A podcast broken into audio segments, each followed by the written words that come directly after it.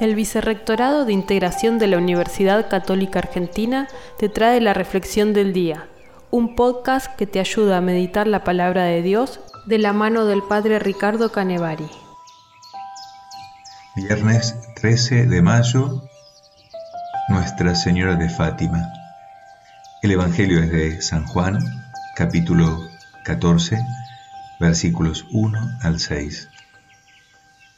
Se celebra la bienaventurada Virgen María de Fátima.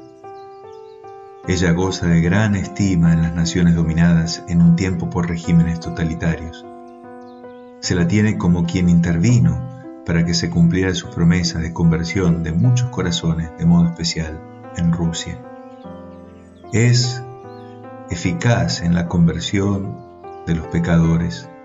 Por eso, en este tiempo, tiempo también de guerra, en este día, en su día, le pedimos, Nuestra Señora de Fátima, intercede por esos corazones que hacen guerra. Danos la paz.